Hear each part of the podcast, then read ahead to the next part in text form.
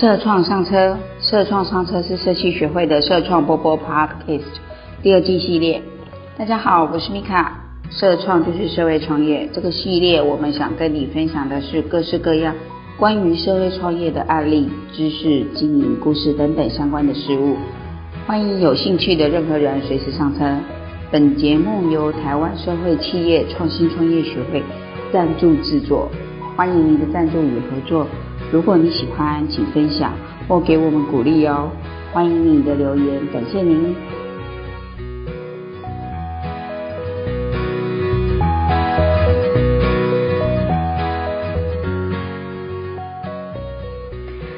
大家好，我是米卡。听了两集为正的创业心得分享，这一集由他来带你们认识海盛科技到底在做什么。养殖业如何用科技创新来做社会实践与创业？它要解决什么样的问题呢？它的商业与管理到底是什么样的一个模式？开始聆听吧。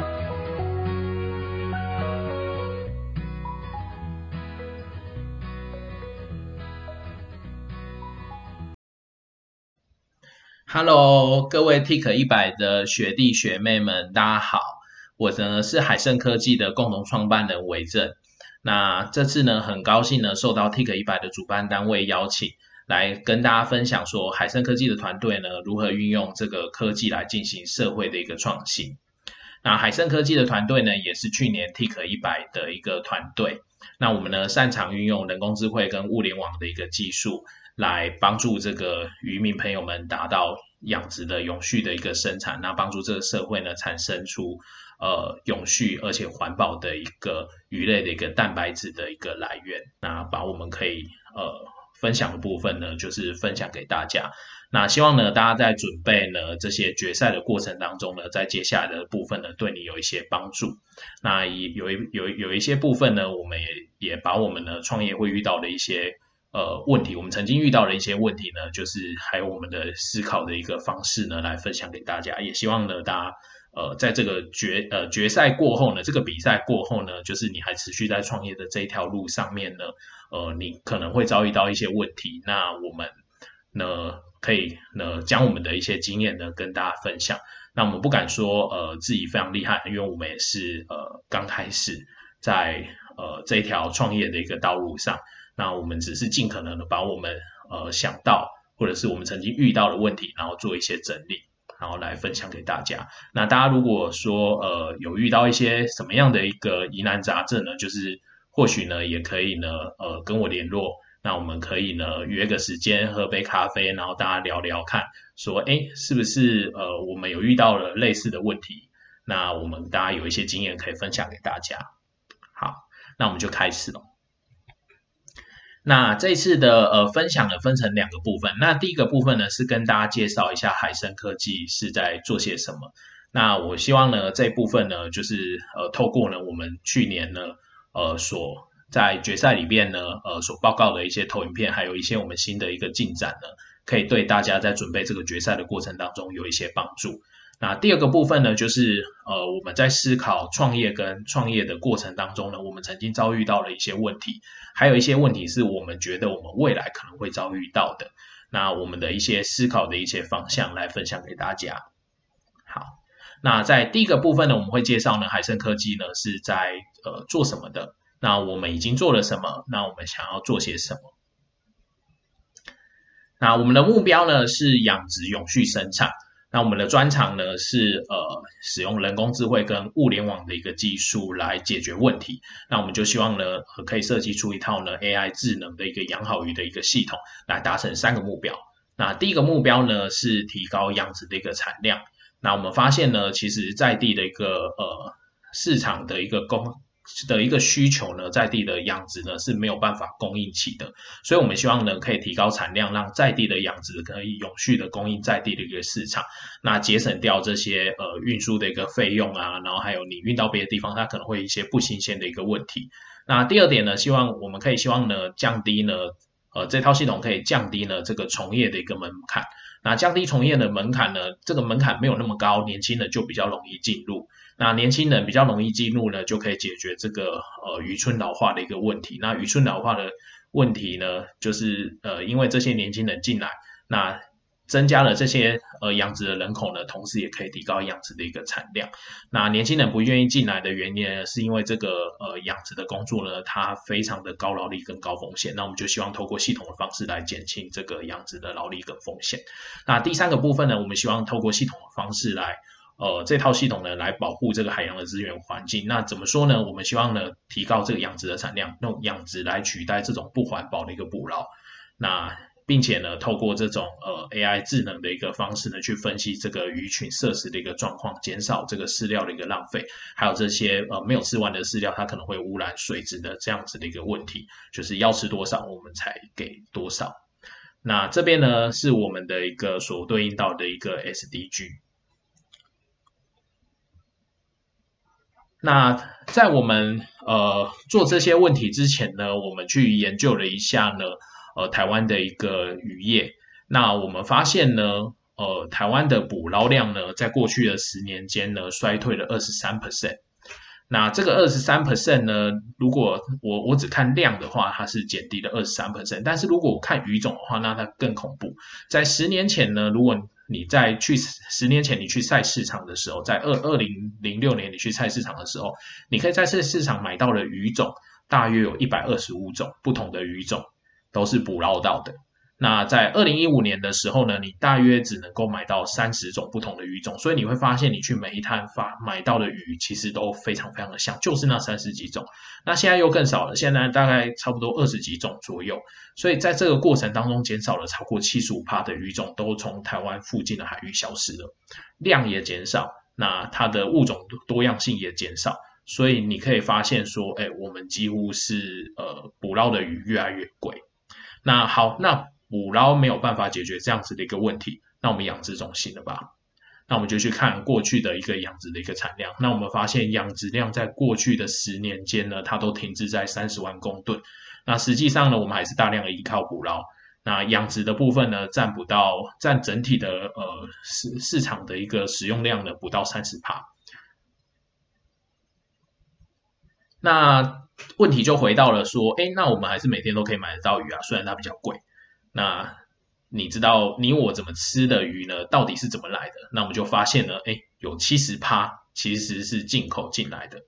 那进口进来的有很大的一部分呢，根据天下杂志的调查呢，都是走私的。所谓的走私呢，就是说，呃，我去某一些海峡中线啊，或者是呃这个呃菲律宾的中线去跟他们买的。但是呢，他们买的东西就是一定是他们那边捕捞到的嘛？其实不是，就是我们的附近的沿海的捕捞量减少，他们也减少。那他给你的东西很多，其实都是养殖。那这些养殖很多，因为你是走私进来的，所以其实他根本没有经过药检，所以你很有可能吃到的是含药量非常高的一个呃进口的一个鱼。那这些鱼呢，都呃伪装成了它是捕捞的，实际上它其实是养殖的。那这个可能就会对你的身体健康产生一些影响。那最好的一个方式就是，呃我们台湾养的鱼，因为我们台湾养的鱼一定要经过检验。那我们台湾的养的鱼，那就供应给台湾的一个市场。那你也不用去捕捞，因为捕捞的其实很多的鱼种呢，台湾其实是可以养的。甚至像现在有人在呃养龙虾，那有人在养呃在台湾养这个鲑鱼，哈都有。那像这样子的一个养殖业呢，它其实呢，呃，存在的几个问题。第一个是年轻人入行不易，因为年轻人没有经验，他必须要花钱买经验。那它持续其实更难，因为他除非你有一个富爸爸，不然的话，你你的你的呃，你你没有办法，就是根据每一次风险，你可能就赔一笔钱，每一次风险就赔一笔钱，你很难持续。那对老一辈这些已经有非常有经验的渔民来说，他也。也也有困难，因为他过去的这些养殖的经验，其实他都没有记录下来，那他很难传承给，就算是他自己的子女，他也非常难传承给他，所以这一行有入行不易，持续更难。那年轻人入行不易，那老一辈的传承不易的一个问题。那我们呢？呃，在做这样子的一个系统之前呢，我们就去呢访问了非常非常多的渔民，那包含像呃陆上养殖的啊，海上养殖的啊，那云嘉南高品啊，几乎我们每个县市，然后都去陌生的拜访，然后去拜访这些老一辈，说，哎，你们有什么样的一个问题？那我们列了呃非常大的一张表，就是根据每个渔民他的问题，那我们把它整理成三个呃大家都会面对到的一个痛点。那第一个是难以看到，那难以看到很很容易了解，因为鱼虾位于水下，你本身就很难看到。那我们就有一个疑问说，好，那这个渔民北北，你看到这个东西，你是想要做什么？那他们其实想要知道他的鱼活得好不好？什么叫活得好不好？有两点。那第一点是他有没有生病？那第二点是我投下去的饲料它可以长多大？它长多重？那这个其实就是属于量测的范围，就是等于是呃帮他做一个体检啊，看他长得多大了，那他有没有生病？那第三点的话，他大家其实想要做到的事情是。呃，当我知道这样子的一个资讯以后，我是不是可以去控制它的一个制成？那我可以控制一个呃这个养殖的物种的一个制成的话，我就可以控制它的一个产量。那所以分别是难以看到、难以量到、难以控到。那我们也去统计了，就是这个传统的一个人工养殖跟采样的一个方法的一个缺点。那首先呢是需要非常高的一个人力成本。那接着呢，是一些部分的一些环境，例如说像海上啊，海上的养殖呢，非常难以用人工采量。那这边可以看到，就是你需要可能两个人，然后在这边打捞，然后把它捞起来，然后针对它进行一个量测，然后或者是观察，再把它放回去。那接着呢，就算你可以把它打捞起来观察好了，那这种人工估算的方法跟取样不足也很容易产生误判，因为你在你你你要把它吊起来看。的时候呢，其实鱼会挣扎，所以你没有办法好好的用尺去量它，你只能够用目视的稍微快速的看一下，那它身上的有没有病也只能够用目视的稍微快快速的看一下。那因为你你这样采量过程当中会伤害到鱼，所以其实你没有办法呃取非常多的样本数，那就很容易造成误判，就是你取的样本数，你可能花一个小时两个人大约取样三十几尾，那这三十几尾可以代表你那几千尾的一个状况，或者是几万。尾的一个状况嘛，其实非常的困难。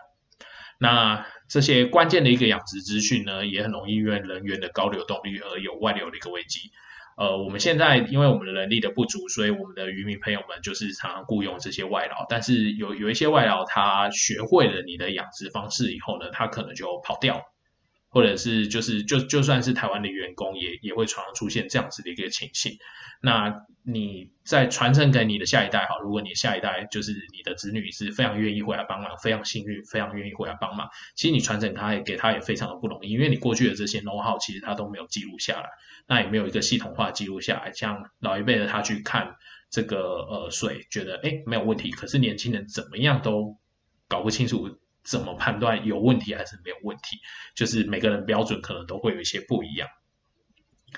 那再来的话是这个人工采样会造成鱼群的死亡跟损伤，因为你你把这个鱼虾捞起来的时候它会挣扎，那捞起来的时候挣扎以后它就会受伤，那再放回去以后它就会在几天之后死亡。那根据学术的一些研究啊，挪威那边的一些研究，还有一些澳洲的研究指出呢，就是。呃，大约有一 percent 到五 percent 的鱼鱼，就是你捞起来再放回去，会在几天之后死亡。那几天之后死亡以后，它就会污染这个水质的环境，造成一些病菌。所以大部分呢，就是等于是你也没有办法用人工采样的方式来捞。那捞起来的部分，你几乎就是不能放回去。那甚甚至像有一些小鱼啊，你捞起来部分，它就一定会死掉，那就是绝对不能放回去的，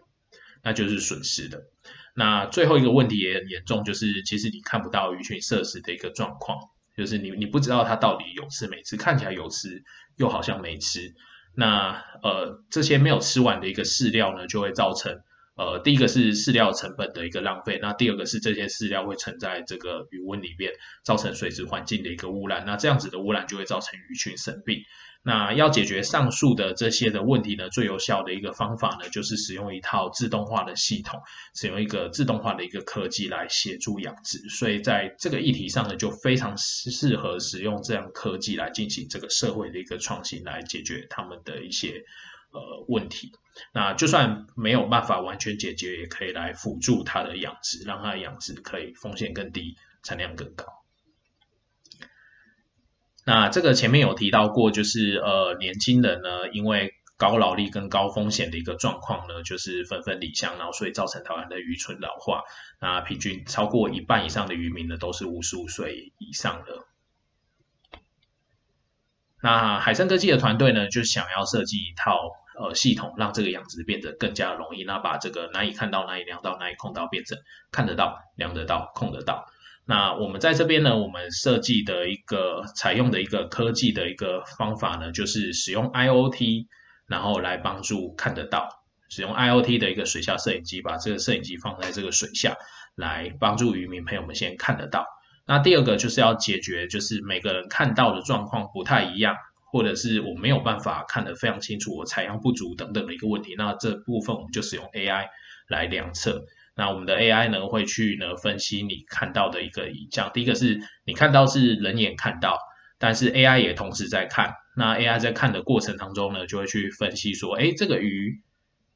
有没有生病？那它长的状况如何？它的呃身长啊、体重啊，是不是如你的预期？那就是我丢了饲料三个礼拜，它是不是应该要长呃二十帕的一个体重出来？那这个部分就用 AI 去帮助你量测。那 AI 的我们的 AI 的采样的体检，在五分钟就可以量测三百尾的一个成鱼的一个状况。那人类的话，一般来说需要呃两个人花呃一个小时左右的时间，大约钓三十尾。那三十尾完全不能放回去。那我们这两百尾是完全不会影响到呃鱼群的一个成长状况。那第三步呢，我们就希望透过自动化的机具来呃控制这个呃。育成的一个过程，那在这边是我们的一个系统的一个架构。那我可以看到，我们有一个呃可稀释的物联网 AI 场控分析。这个场控分析呢，会截取呃养殖池当中的一个影像，那它会去控制自动喂食器跟截取这个水质呃检测的一个参数，那并且将这些资讯呢传送到云端。那云端会有一个云端的一个 AI。来针对这个鱼群进行一个体检的一个动作。那呃，现场端的 AI 呢是在控制这些呃喂食的状况啊、水质的调整啊等等。那云端 AI 是在做这个体检的部分。那体检完了以后呢，就会把这个体检的一个报告呢，就是渔民朋友们可以透过他自己的手机啊来连上来看看这样子的一个鱼群成长的一个状况是不是如你的一个预期。那这套系统呢，它可以让渔民呢看到水下的一个状况，那喂食的一个状况，那它可以让渔民朋友们看到这个鱼群成长的一个状况，那也可以根据这样的成长状况来预估说，哎，到底大概什么时候可以出货了？那它会完整的记录这些呃喂食啊跟成长的一个经验，所以你就可以知道说，哎，你使用了 A 饲料，然后在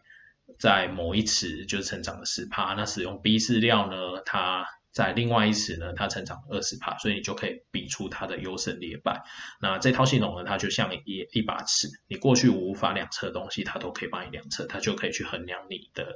呃养殖的一个效率跟养殖的一个好坏。那在这边我们也提供历史的一个调阅，因为当你的鱼群真的发现什么问题的时候，你可以回去调这个历史的一个状况。那它也提供了水质的一个变化的一个预警，那跟附近环境的一个监控。那这个是我们在呃呃去年在参赛的时候呢的一个大概六月七月左右的呃一个全台湾分布的一个状况。那现在有更多的池，那这边可以看到呢各地的呃渔民朋友们正在使用我们的系统来这个测试育成换肉率啊，来筛选种鱼啊，这个种鱼比较大只的就是种鱼啊，那长得比较快的。那量化这个益生菌跟饲料的一个效果，比较说这个益生菌到底是不是有效啊？饲料的效果大概是怎么样？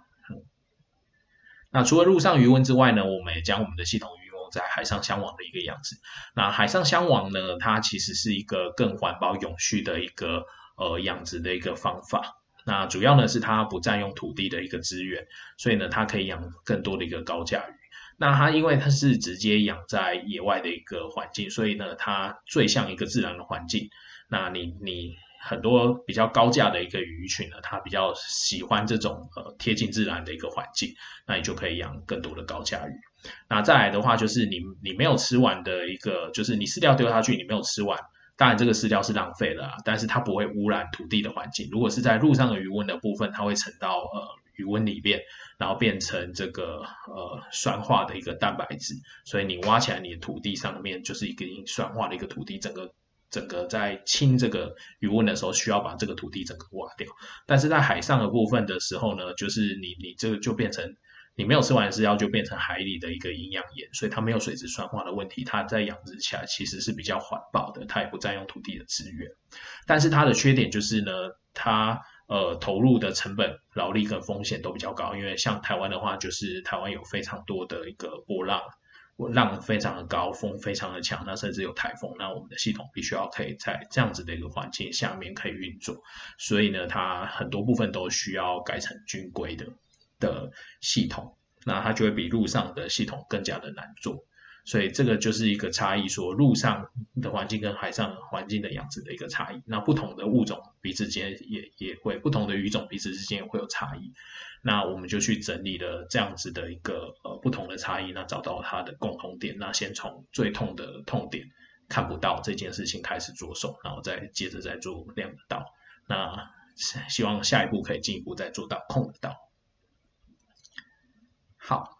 那呃，除了针对这个鱼群的一个生长监控之外呢，因为养鱼要养得好这件事情需要很多的因素配合，那我们也呃 support 我们的系统，就是我们第一年的时候做这个呃鱼群的生长监控，那第二年的时候做这个水质环境的一个监控，那第三年的时候整进这个附近环境的一个监控，那把把这个鱼池内的鱼群成长环境。鱼池内的这个鱼温内的一个水质跟鱼温附近的一个环境，就是全部都监控下去，做做成一个全方位的一个监控的一个平台。所以你在一套系统里面，就可以看到你的鱼长得怎样，它的水质怎样，它附近的环境怎么样。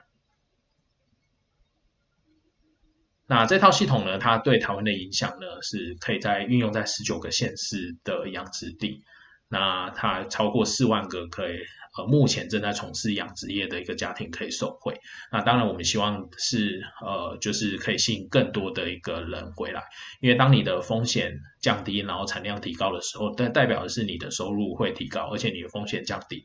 那你就不见得年轻人就不见得需要待在呃大都市，他可以回到呃乡村来，那从事这个养殖业，那养殖养得好，其实比呃，譬如说比。这个呃，在大都市工作，很许多个工作的收入都还要来得高，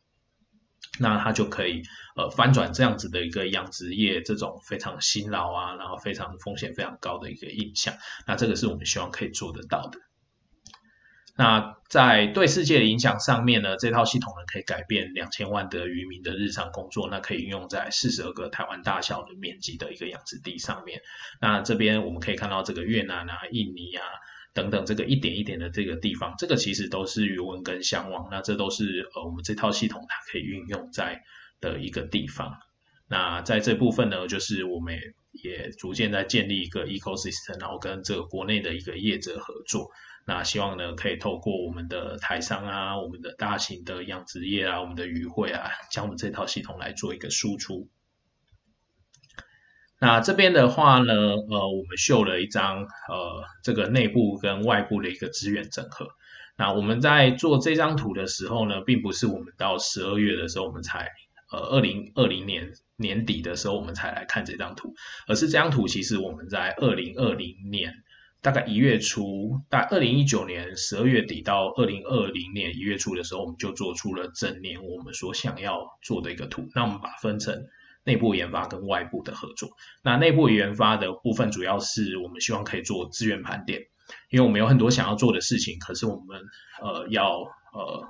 让我们的团队的一个资源可以去 match 这样子的一个想要做的一个事情，所以我们要盘点我们团队的一个资源。那这边可以看到我们有我们有呃软体有硬体有云端有。自动化的一些绩效调整，所以需要要做的事情真的是非常非常多，然后有非常多的呃实测，那不同的场域，海上跟陆上，那是一个非常复杂的一个一个，如果以专案来说，就是一个非常复杂的一个专案，那非常复杂的一个产品研发，那所以在这部分一定需要资源的一个盘点，那看看我们的团队的资源是不是能够。Match 这样子这么多想要做的一个事情，那在外部合作的项目呢，主要呢是呃跟呃渔民啊、呃农委会啊、工研院啊等等的一个有在从事这样智慧养殖的一个呃团队，或者是有兴趣的一个团队，或者是渔民朋友们，然后来沟通。那因为你的系统在研发的过程当中，你必须要呃勤跑现场，了解你的未来的用户，或者是你现在合作伙伴，或者是你你把你未来的用户就是你现在的合作伙伴，那他们就是真正的需求是什么？那有时候呢，就是呃每个人的需求不太一样，那你就必须要呃这个渔民啊，或者是那个渔民不同养殖的方法的不同养殖场地的渔民啊，那不同养不同鱼的渔民啊，你就必须要做一些呃综合的考量，那考量怎么样是可以支援到呃多个不同的养殖的呃方法，那不同的养殖的一个鱼种，那所以我们在外部的合作上面就非常常跑现场。然后去跟他们讨论，那这个跟呃工程师的工作会不太一样，就是等于是你你你必须要把自己当成是黑手，你要弄脏你自己的手，那到现场，然后呢真的去跟现场的人一起工作，了解他们的工作流程，那知道他们的痛点是什么。那有时候他们第一次不见得会告诉你，因为谁会第一次告诉一个陌生人说，哎，我就是有很多的问题这样子，不会。所以其实你多跑几次。就是我们的渔民也都很可爱啊，其实呃，就是多跑几次，他可能就会呃吐露非常多的一个真言这样。那我相信也蛮多的行业是，就是你必须要勤跑现场。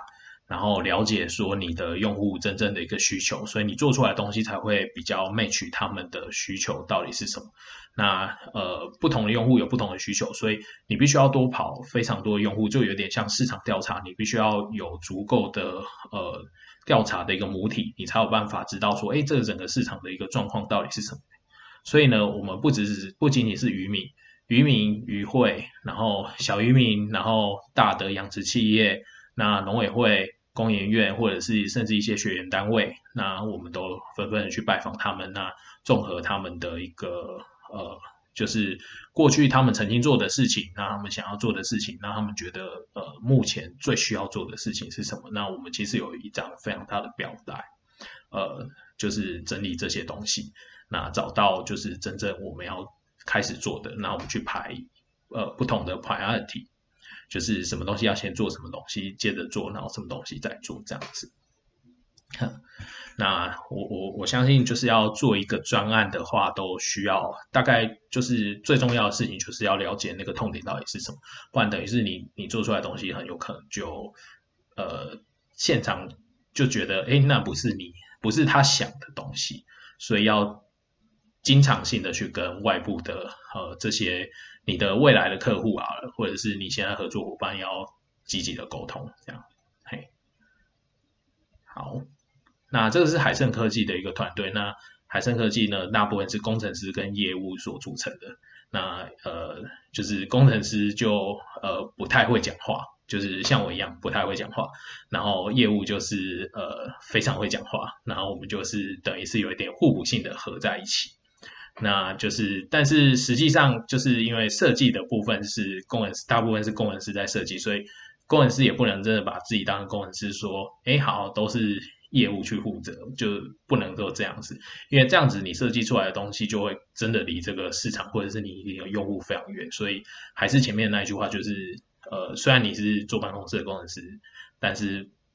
该跑现场还是要勤跑现场，这样你做出来的东西，你你你毕竟希望说你做出来的东西是对方愿意用的嘛？那从第一天对方就把他的痛点告诉你，当然是这样是最好的嘛。对，所以不管是呃工程师还是业务，就是我们大家都是互相学习，就是工程师学习业务的的优点呐，业务也了解一下工程师的一个思维，因为就是有有有时候大家就是要一起合作这样。那这个是海盛科技呢，就是这套养好鱼的系统过去的一个获奖的一个记录了。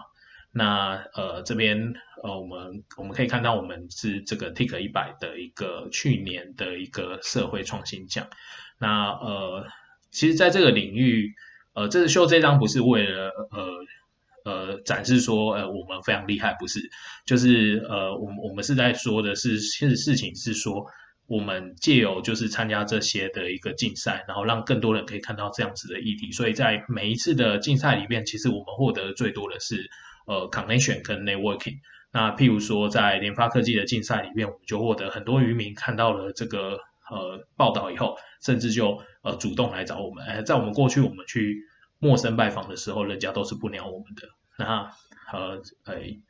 就是其实也也很正常啊，因为就是一个陌生人突然跑到你的鱼问，你会不会觉得他是呃想要毒你的鱼啊，或者是想要对你的鱼做什么？就是你很难相信他。但是等于是参加这些的竞赛，甚至像 Tik 一百、联发科技这些竞赛，都让我们拥有一张名片，说哎，我们真的在做这件事情。你 Google 上面你可以查得到，然后我们是真的不是想要真的不是想要对你怎么样，对对你的鱼怎么样。那就是变成一张名片。那再来的话，它也接帮我们接触到很多的呃一些，譬如说像呃各的一个大的企业啊，或者是一些国外的一些产业啊。那譬如说像法国，法国他也觉得，哎，他也遇到一样的问题，但是他居然没有，他也没有团队在解决这样子的一个问题。那是不是就是可以呃双方做一些合作，那帮我们找到很多合作跟 connection 的一个机会？所以我觉得大家呃。就是参加一个竞赛，不要把它当成是一个竞赛。当然，当然，当然，竞赛就是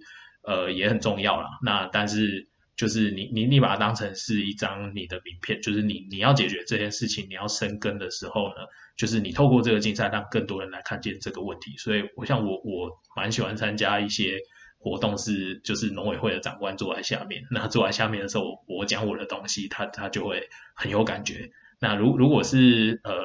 我教育部的长官可能不见得会有很很很有感觉，但是农业局、农委会他们就会觉得，哎，这个东西非常棒，他或许就可以帮你推一把。那这样子的话，其实就是大家要运用这些 networking 的方式来，就是让你想要做的事情，就是你真的想要做这件事情，就让你的这个影响力变大。那这个影响力变大不会是只有靠像我们这样五个人团队是呃没有办法就是真的成就很多事情，而是我们需要靠众人的力量，让更多人知道这样的议题，更多人就引进来这个这样子的一个议题，让这个议题可以扩大，然后大家觉得诶这个议题很重要，那我们大家一起来做，对啊，所以我们也非常欢迎就是呃这个 Tik 一百的学弟学妹们，就是如果你们。呃，有一些呃技术的一些需求的话，也可以就是呃跟我们讨论。那或或许我们可以大家有一些不同的一些合作。那我我们觉得这些呃社会的议题，就是我我我看了一下，就是今年参赛的社会议题，我觉得这些议题都蛮重要，而且有一些议题甚至我没有想过，居然会有人在做这样子。然后我就觉得呃大家非常的了不起。